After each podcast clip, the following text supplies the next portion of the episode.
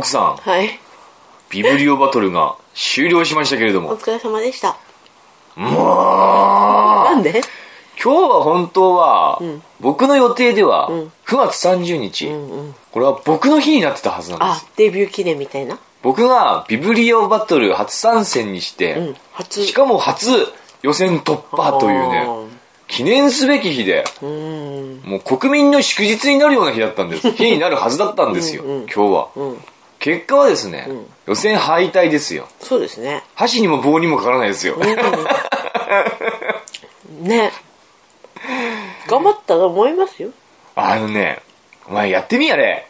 もう、我々もうね、この話はね、ビブリオバトル終わった瞬間散々したから、なんか話すこともねえなって思っちゃうんだけど、リスナーのために話しますよ。ビブリオバトルっつうのがどういう雰囲気だったのかっていうのを。あれはね、めちゃくちゃ緊張しますよ。うん。まあ、ビブリオバトルの参加者はですね、自分の好きな本、発表したい本を一冊選んで、それをステージに持って行って、なんか、本立てみたいなところに置くんですよね。うん、本立てみたいなところに置くんですよ。まあ、置かない人もいた、ね、持って話したりしてる人もいましたけれども。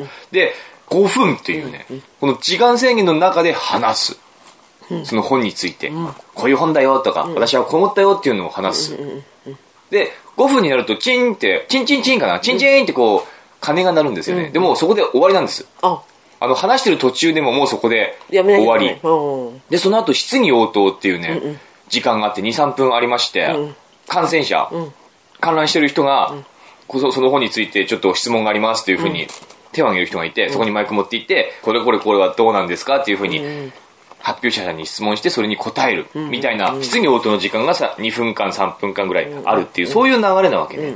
でその中であのー感染者はみんなその投票用紙っていうのを渡されて、まあ、自分が一番話聞いてて、あこの人の本読みたくなったなって思うのに、まあ、番号を書く思わず本屋に走りたうん、くなる。思わずこれは本屋に走りたくなるなって思うような発表者の番号を書いて投票する。そして、獲得投票数が、獲得票数が一番多かった人が、人じゃないんだよね、これ。チャンプ本なんだよね。チャンピオンじゃなくてチャンプ本になるんだよね。本。本がチャンピオンになるみたいな。そうなんだ。へえ。あくまでこれは本なのかな？主役は。あ、そうなんだ。ううん。ん。どうなんだろうね。うんうんうんそういう流れなのがこれビブリオバトル。うん。第5回ビブリオバトル in 八戸っていうね。うんうん。それに僕は出場してきたんですけれどもね。まあ、緊張するよ。5分っていう時間制限がある。これが本当にね、緊張、あれなんだろうね。結構ね、発表者の中では、時間オーバーしちゃってる人も何人かいたね。結構いたと思う。あ、そうなんだ。うん。とは話してる途中でも、あ、終わっちゃった。ありがとうございました。みたいな。うん。そういう人も結構いましたね。うん。で、時間を、あ、本当はこれ時間使い切らなくちゃいけないっていうルールになってる。つまり、5分は5分間ちゃんと最後まで話すことがなくなっちゃっても、何かしら話さなくてはいけないみたいなことなんだろうけれども、もうなんか30秒とかぐらい残しても、ありがとうございました。シーンってなっちゃってる人も いいんじゃない？のいましたね。でもまあいいのはいいんだけど、別にそれで失格ってことはないんだけれども、そのそしたらあの、司会者の方が、時間も随分余りましたけれども、いいですか？みたいな、そんなことを言われて、いいですみたいな、そういう終わり方をした人もいたんですけれども、もうね、大学生の部っていうのが先に行われたのね。ん。僕が会場入りして、あの、抽選で、まずこう、入った人から抽選するんですよ。なんかこう、名札み、なんつうのあれ、パスケースみたいなの、ね、ネーム。ネームプレートみたいなのが伏せられてるのね。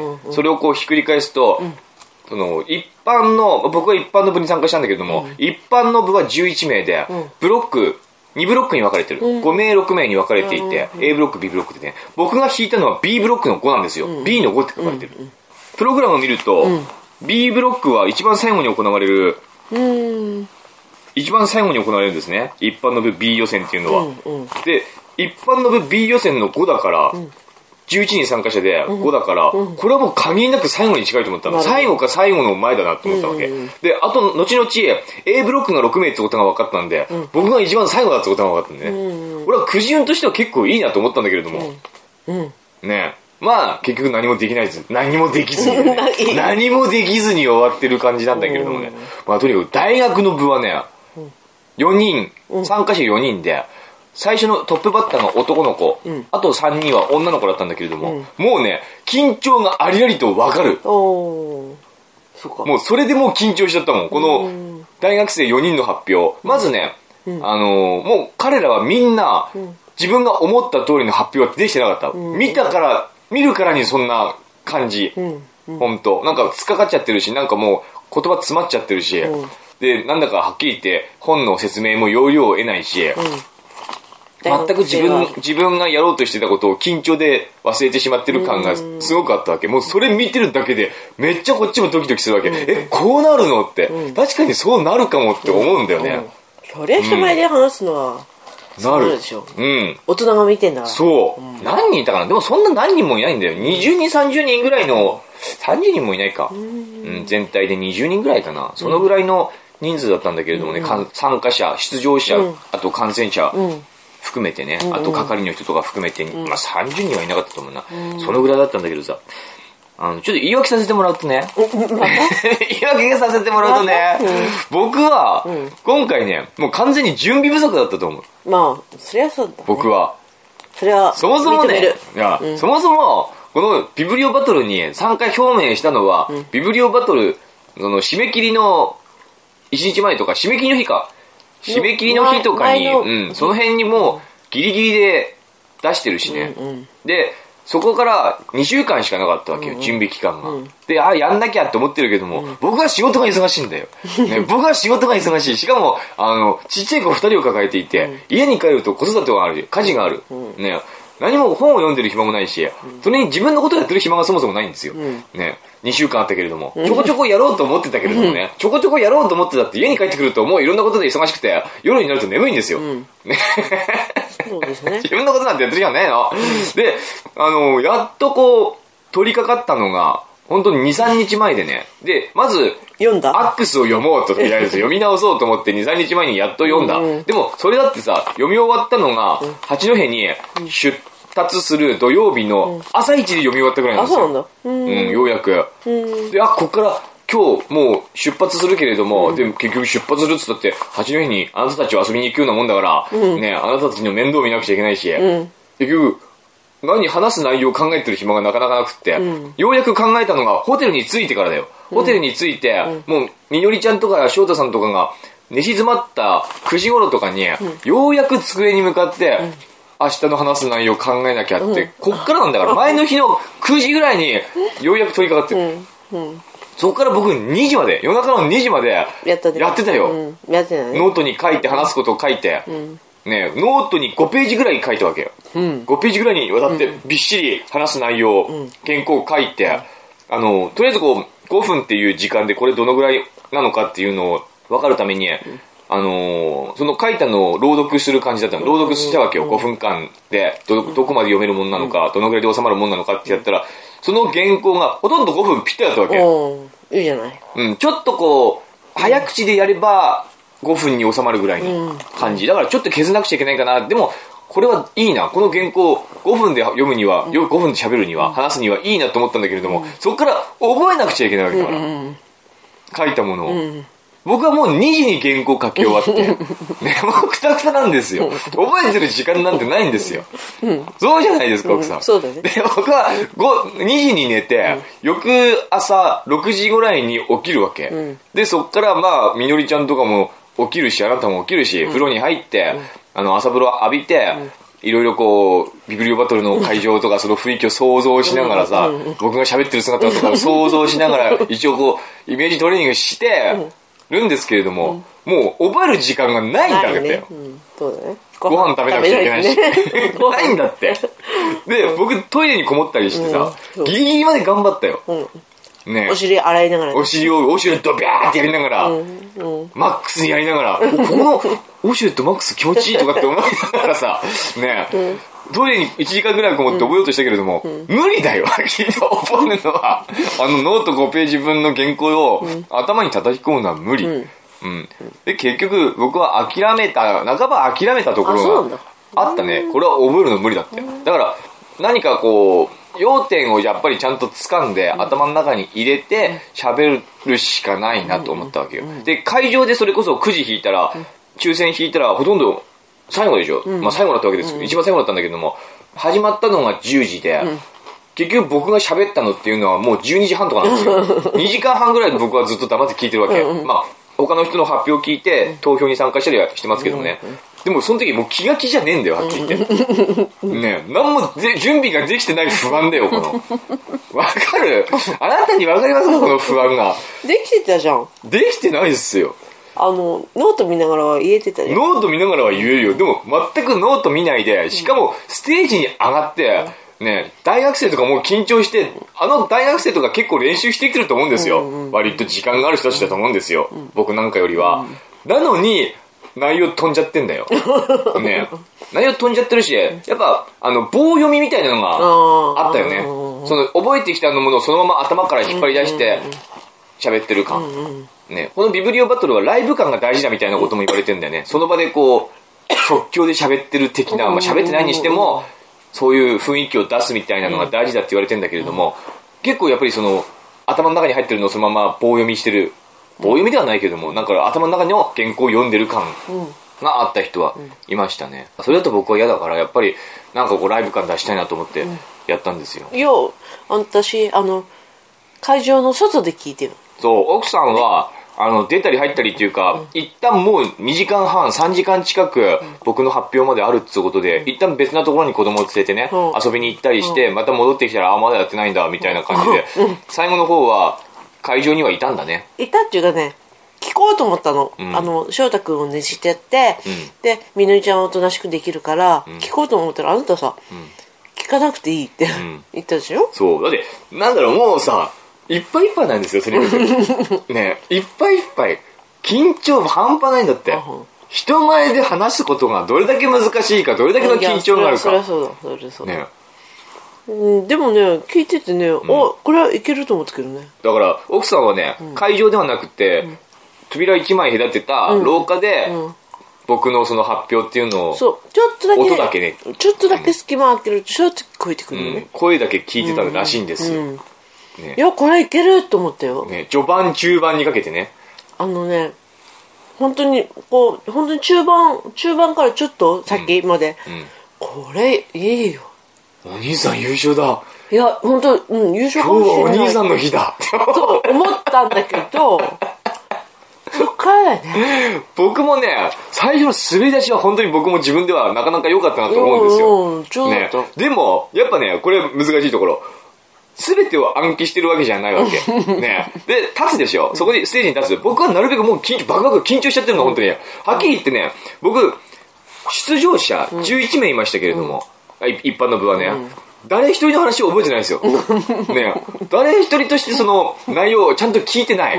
投票してるけれども、特に僕のブロック、B ブロック6名、前に座るんですよ。その前まで僕は観客席の方に座ってたんだけれども、B ブロック始まりますってなった時に、前に席を移されるっていう前に、前に行くんですよ。そこからもう自分のこう発表の、その、イメージトレーニング、だけでね、もう僕も誰一人の発表を、誰一人としてその発表何も聞いてないんですよ。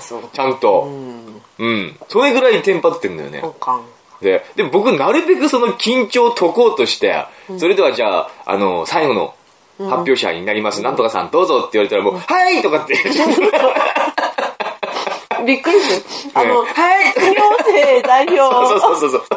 なんとかみたいなはい 誰もそんなこと言ってないよ。みんな周りは立派な大人だから。ね。あの、そんなこと言ってない。僕が一番若かったかな。出場者、若かったですよ。若かったね出場者の中ではね。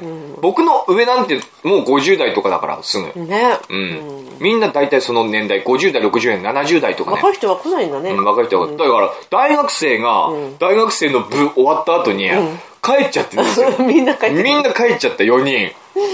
うん、ねバイトあるから。なんなの？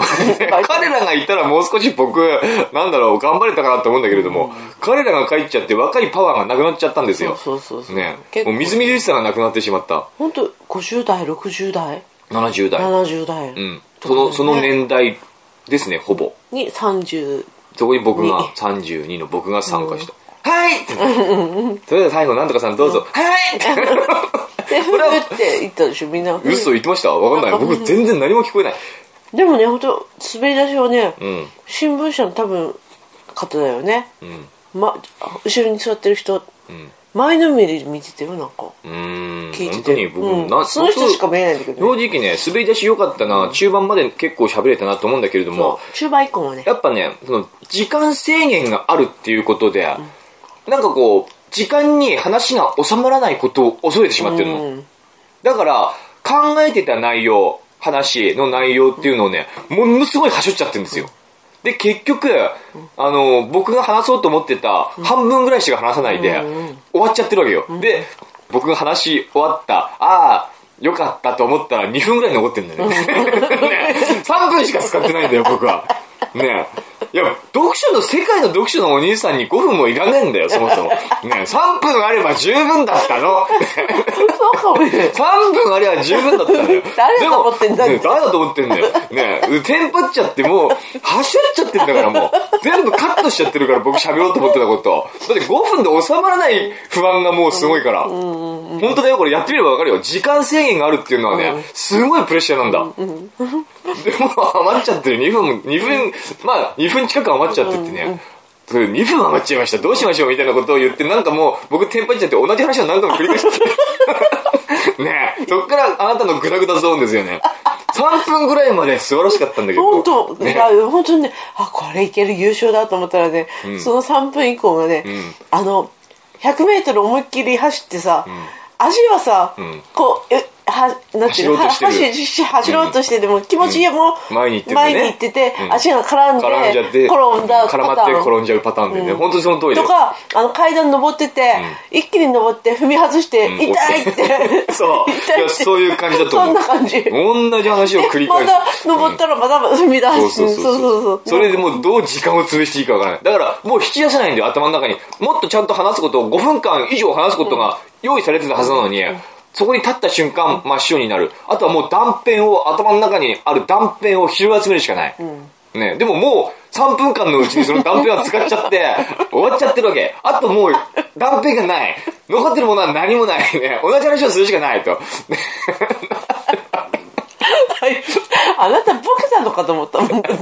ね、同じ話をとにかく繰り返して喋って最後にあ「ありがとうございました」とあ、5秒余っちゃった。5秒余っちゃいました。と 最後にまた5秒余っちゃいました。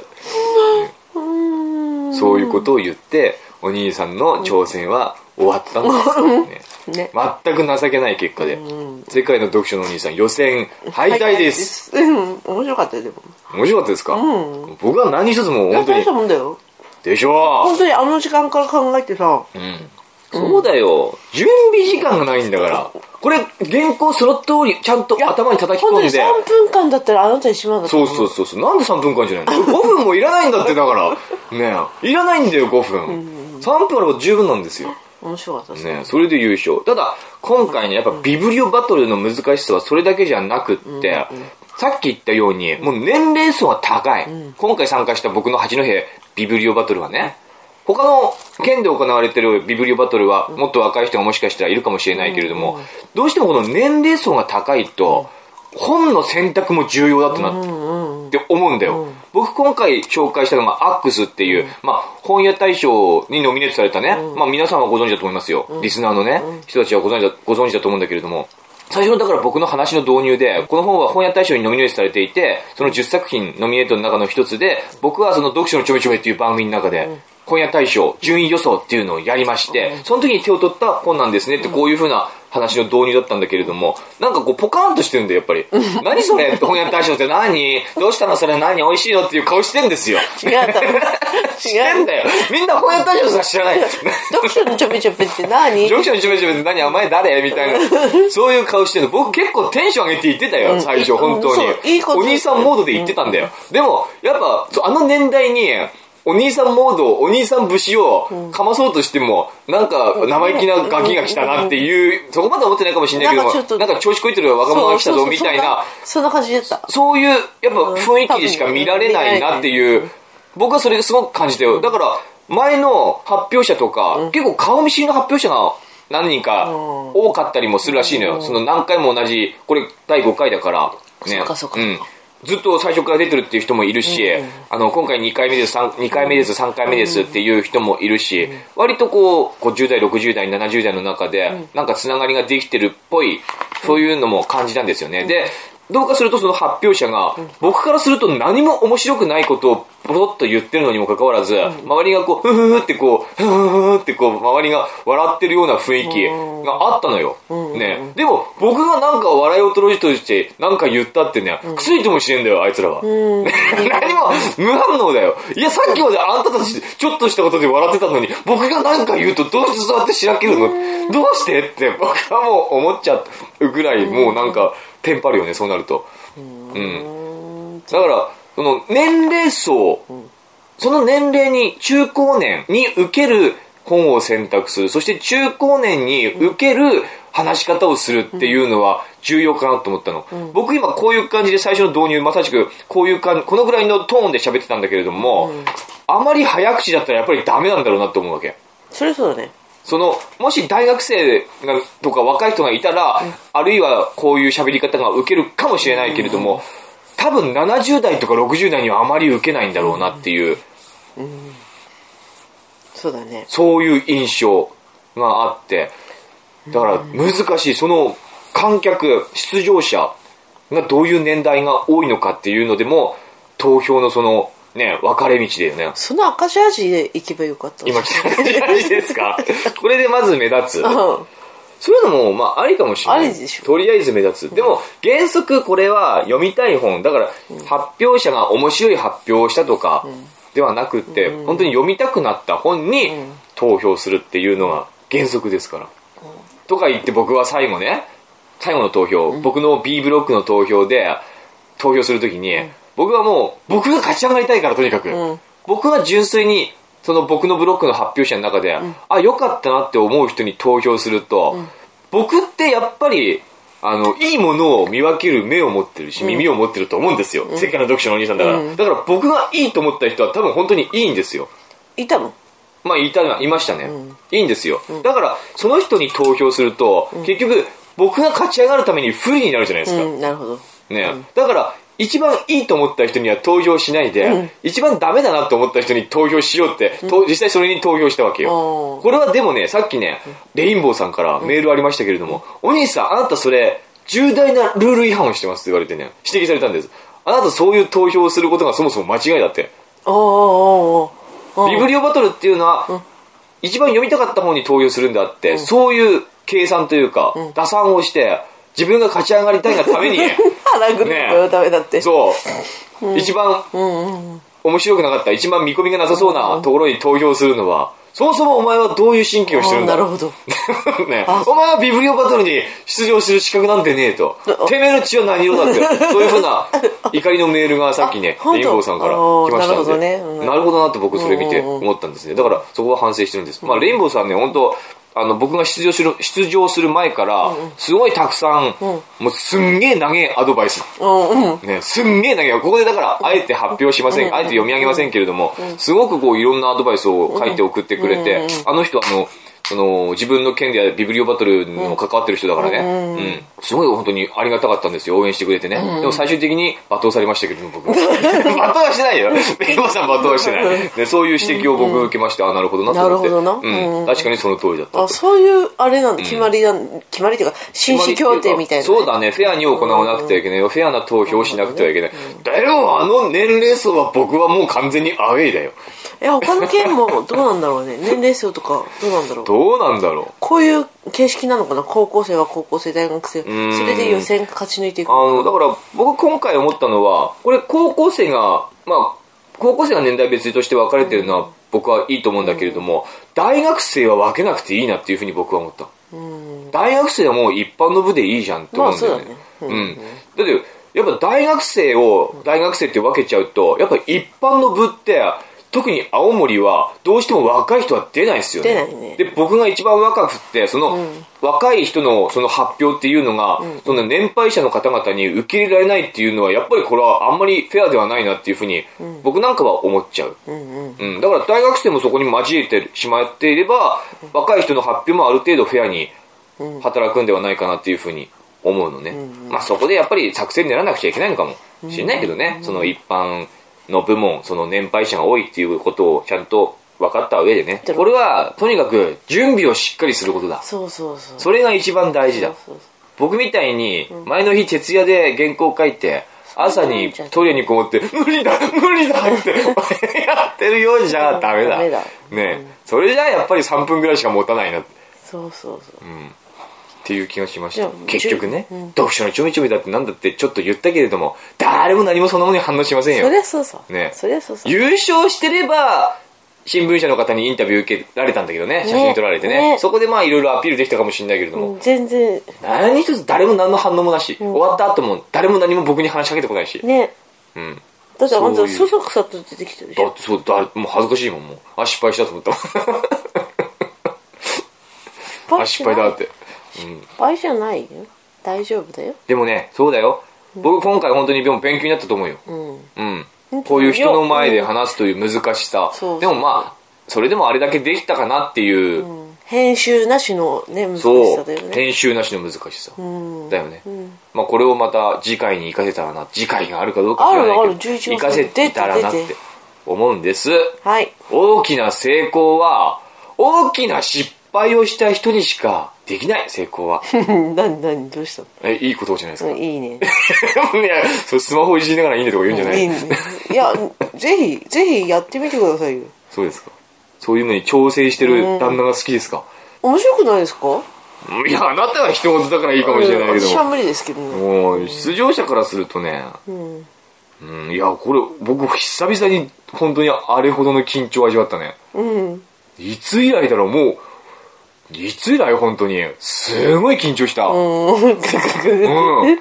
いや本当さ、一番緊張したのは本当に、大学の部が始まった時が本当に一番緊張した。あ、そう。僕の番じゃなくてもうえこうなるんだみんなこうなっちゃうのって。あ、そう。うん。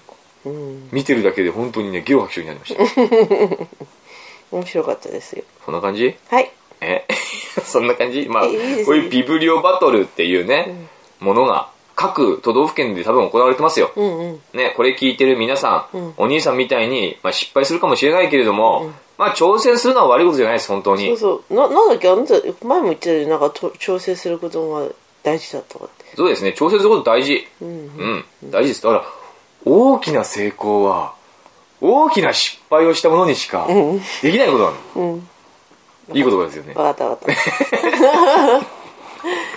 だからまあなんかこう自分一皮向けたいなとかね、なんかね、自分変えたいなと思う人は、思い切ってこうチャレンジしてみるのはいいんじゃないかなっていうふうに思いますね。ビブリオバトルっていうのありますんで、はいぜひ参加してみてください。はい。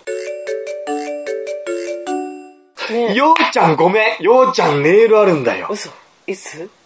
だいぶ前？でようちゃんのメールではい。締めたいと思います。はい。読書のお兄さん、奥さん、みのりちゃん、こんにちはこん。にちは翔太くん、はじめまして。だいぶ前になりますが、卓球ラジオという読書のお兄さんが出演しているネットラジオの最新回最新回を聞かせていただきました。内容は、お兄さんがこれ以上卓球での成長は見込めないから、代わりに奥さんに卓球をやってもらおうといった感じでした。これを聞いていた時、僕もランニングが嫌になり、いつも走る時間になるとお腹が痛くなりながらも、顔を歪めて走っていた頃だったので、卓球から逃げるなよといった気持ちになっていました。ですが、ツイッターを覗いてみたら、また卓球をやっているとのことだったので、よかったです。僕は走っていて、歩行中の女性や女性ランナーを追い抜くときは、俺はこんなに頑張ってるんだぜとアピールをしたいので、追い抜く瞬間だけ大げさに息を荒げています。お兄さんは卓球の苦しい場面で女性の前ではどのような振る舞いをするのでしょうか？あと、いつだかの放送で子供の前で夜の行いを見せるべきかという話をしていましたが、そんな話はしてないと思う。僕は見られないようにした方がいいと思います。僕が中学生の時、親の行いを見たことがあるという友人がいて僕がそのことをからかったところ、友人が泣き叫びながら殴りかかってきました。本当かなこれ。僕は泣き叫ぶ友人を見て、本当に言ってはいけないことを言ってしまったのだな。と思い、両手を頭の後ろで組んでしゃがんで丸まり、ひたすらパンチの連打に耐えて、お互いの心身ともに傷ついてしまったということがあるので、見せないことに越したことはないと思います。なんか、送り火ってこういう小説でしたよ。違うかな？それと、放送でメールを読まれていた笹沢さん。僕も20代のピチピチギャルなので、ぜひ、ん？ぜぜ？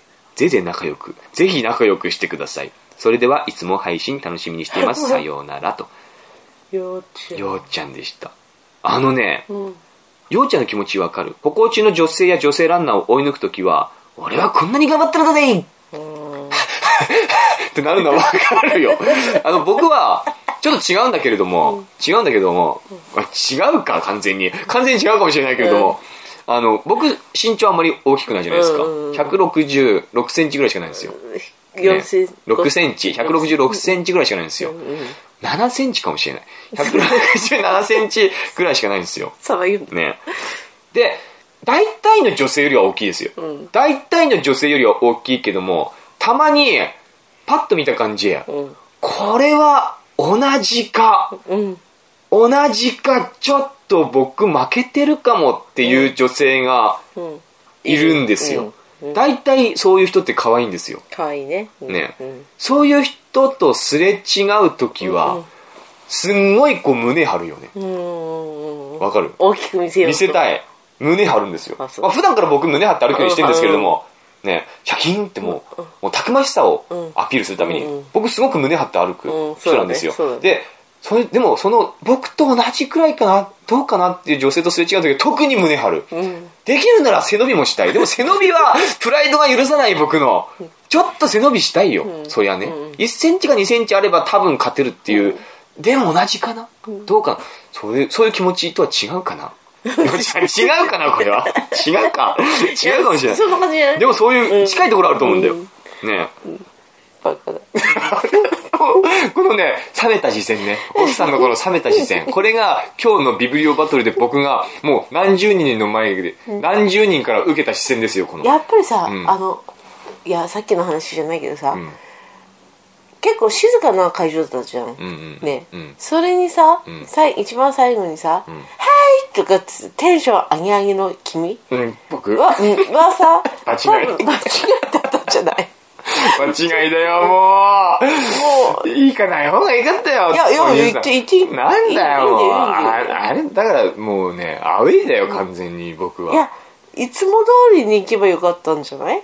あんまりにもさ「はい!」とか言はいっってて言って、ね、そこでこう自分の緊張をほぐすとともに笑いを取ろうとしてる浅はかな自分ですよね。ね。でさ、んあの開始にさ一番最後のラストバッターとなってさ、皆さんもなんか疲れだいぶ疲れてきたとそう、最初のね、いいよ、いいじゃないですか。いやもう最初の喋りでさ、アドリブあんなに言えたのに、ね。僕で最後ですよ、皆さん。お疲れ様です、長い間、長い時間ね、ってね。そうそうそう。トークお話術すげえやと思ったとら思ったのは3分までね。3分までなんだよ、これがもう。だからなんで3分、3分あればいいんだっつうの。足絡んじゃってね3分で十分だったんだよそうだな。よようちゃん。ようちゃんようちゃんやってみようちゃん来ればいいねねえ。青森の本当だよあの、一人でもね、観客の中に、マスクと帽子かぶってて、顔隠してる若者がいたわけ。これ本当これ本当の話よそう。知ってる知ってる、うん怪しくなかった？そう、怪しかった。すんごい怪いしい。その人はね、みあの、見た感じ若そうだったよ。あそうなんだ、うん。僕より上かどうか、上、まあ上だろうけども。ようちゃんじゃない？ようちゃん、僕ようちゃんだと思ったよ、これ。あよようちゃん来てくれたって思ったんだよ、僕は。こういうことするのようちゃんしかいないなって。本当にマスクしてさ、うんメガネして帽子かぶって、目立いかにも怪いしい人がいたななんか黒いね、長靴履いててね、う細い。なんかちょっと、あの、でも、土方長靴じゃなくて、なんかちょっと洒落た長靴みたいなの履いてて、あれ、よっちゃんですよね。ようちゃんか、だと思います。作家先生かなと思ったりしてで、本当にじっと黙って聞いてるんですねよ。うん本当に。でも、スッと帰っていっちゃった。投票はちゃんと多分参加してたと思うけれども。うん。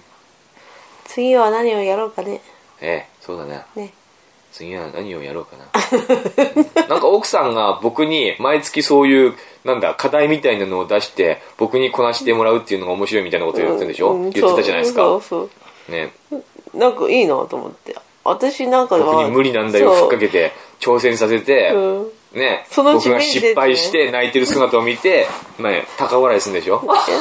ってね。やっぱりあなたはダメだってね。そうやって笑って楽しいんでしょ？楽しい、ね。楽しい。来月は何を10月は何をしよはい。ということで、うはい。ビブリオバトル in 八戸はいのお話でした。はい。皆さん、良い読書。バイバイ